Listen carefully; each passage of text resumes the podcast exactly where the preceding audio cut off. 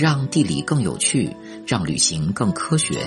想要了解大千世界的更多精彩就要关注地理狗看世界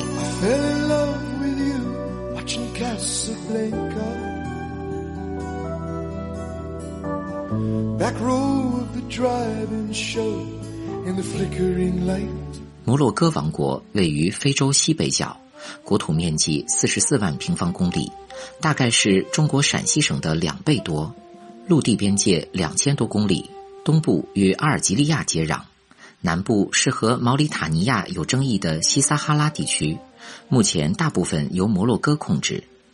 摩洛哥有一千八百公里的海岸线，北边是地中海，隔着最窄只有十三公里的直布罗陀海峡和西班牙相望。西边濒临大西洋，对面就是美洲大陆，地处欧洲和非洲的交界地带，扼守着地中海出大西洋的门户。北部港口丹吉尔是从非洲去往欧洲的必经之路，摩洛哥的战略位置非常黄金。摩洛哥是一个山地国家，北部地中海沿岸是里夫山脉，中部是横跨非洲西北角的阿特拉斯山脉。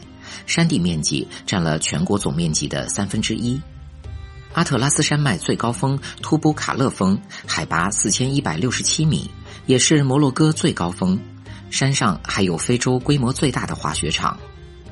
阿特拉斯山曾经是北非狮的乐园，最终因为人类活动的侵扰，一九二二年最后一只北非狮在摩洛哥被猎杀而灭绝。因为阿特拉斯山脉阻挡了撒哈拉的热浪。山脉西侧还有茂密森林，摩洛哥的森林覆盖率百分之十二，山区还生活着珍贵的大西洋雪松。翻过阿特拉斯山脉的摩洛哥西南部是撒哈拉沙漠，马拉喀什是摩洛哥南部进出撒哈拉沙漠的重镇。摩洛哥有非常成熟的撒哈拉旅游线路，路很远，行程很苦，但看到撒哈拉的璀璨星辰也算值了。热带沙漠气候影响了摩洛哥大部分地区，日常就是又干又热，风云多变，连游客们都自觉买个头巾，把自己的脸包起来，不然一会儿就变成磨砂皮了。今天，摩洛哥大概有一半劳动人口从事农业，但是因为大部分地区降水缺乏，只能做到勉强自给自足。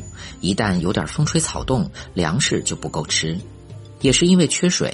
当地人喜欢用一种蒸汽陶土锅煮饭炖肉，今天这种塔吉锅已经成为摩洛哥的国家象征。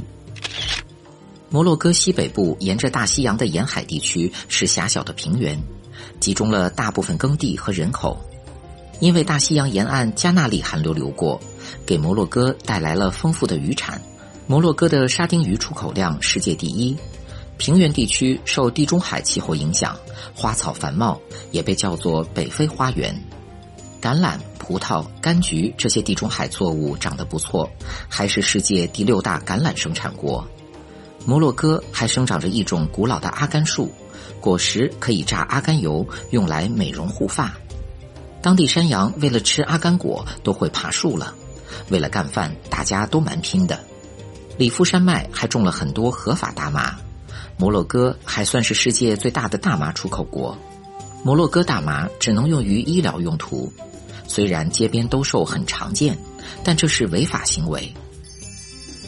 据考古学家发现，大约在二百万年前后，摩洛哥就已经有古人类生活的痕迹了。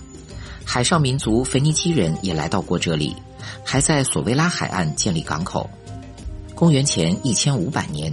北非土著博博尔人就在摩洛哥一带捕鱼狩猎为生，人们还在阿特拉斯山的岩壁上刻下很多岩画。博博尔人是北非各个讲博博尔语的部族统称，各个部族肤色、长相差别很大，有些老年女性还喜欢脸上搞点纹身。公元前四世纪，博博尔人还在北非建了一个毛尼塔尼亚王国。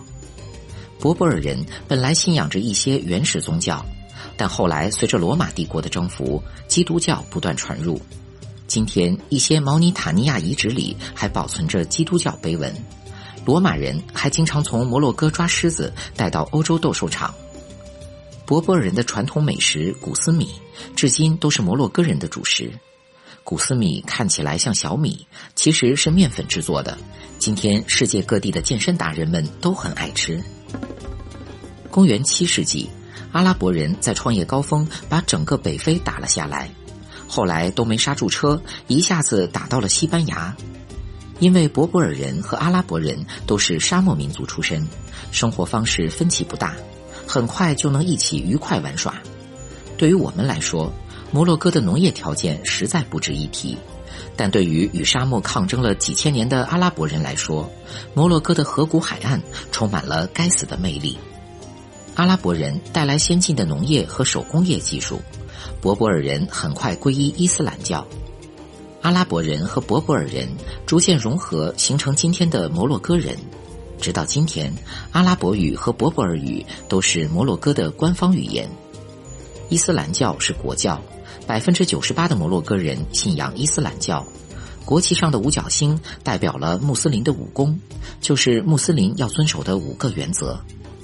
位于卡萨布兰卡的哈桑二世清真寺是世界第三大清真寺，设计思路是源于古兰经经文：真主的宝座应建在水上。阿拉伯人在山谷里建造都城菲斯，菲斯成为摩洛哥手工业的起源地。菲斯的卡拉维因大学是世界最早的伊斯兰教学府之一。摩洛哥还成为地中海贸易中心，一些绿洲城市和港口逐渐繁荣起来。埃及来的香料、西班牙的羊毛、西非的黄金都在摩洛哥交易。休达成为铜器产地，里夫出产粗亚麻布，塔菲拉勒出产皮革。今天，摩洛哥的毛毯、皮革、刺绣等手工业依旧很发达，大量出口国外。中国绿茶也传到了摩洛哥，成为摩洛哥人生活的一部分。当地人喜欢用豪华茶具泡绿茶，加上薄荷叶和很多方糖，能把咱中国人给甜晕。中世纪最著名的旅行博主伊本白图泰就出生在丹吉尔。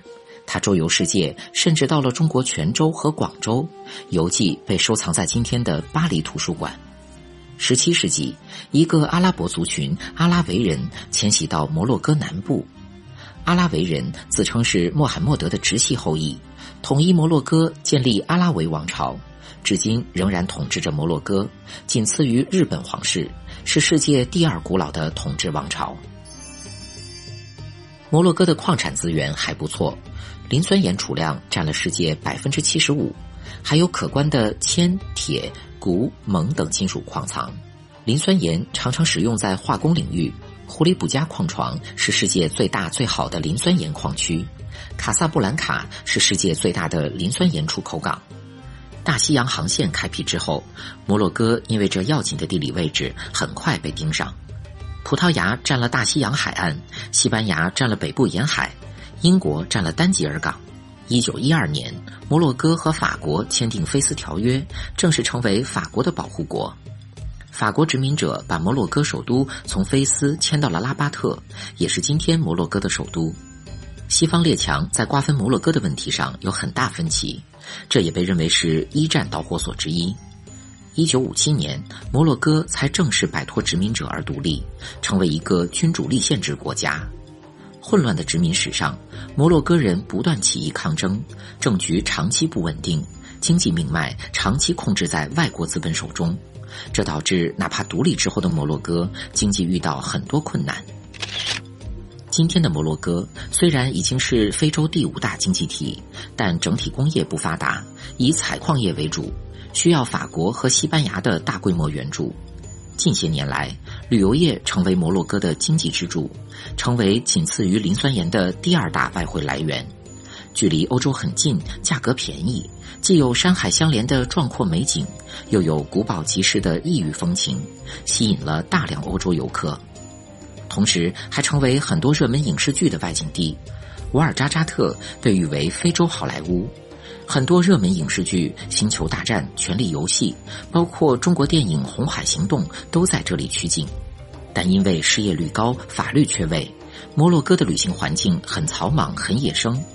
虽然没有一些非洲国家需要 AK-47 护航那么夸张，但是糟糕的基础设施、漫天要价的小贩、小偷骗子满街跑的风格，就是北非版的印度。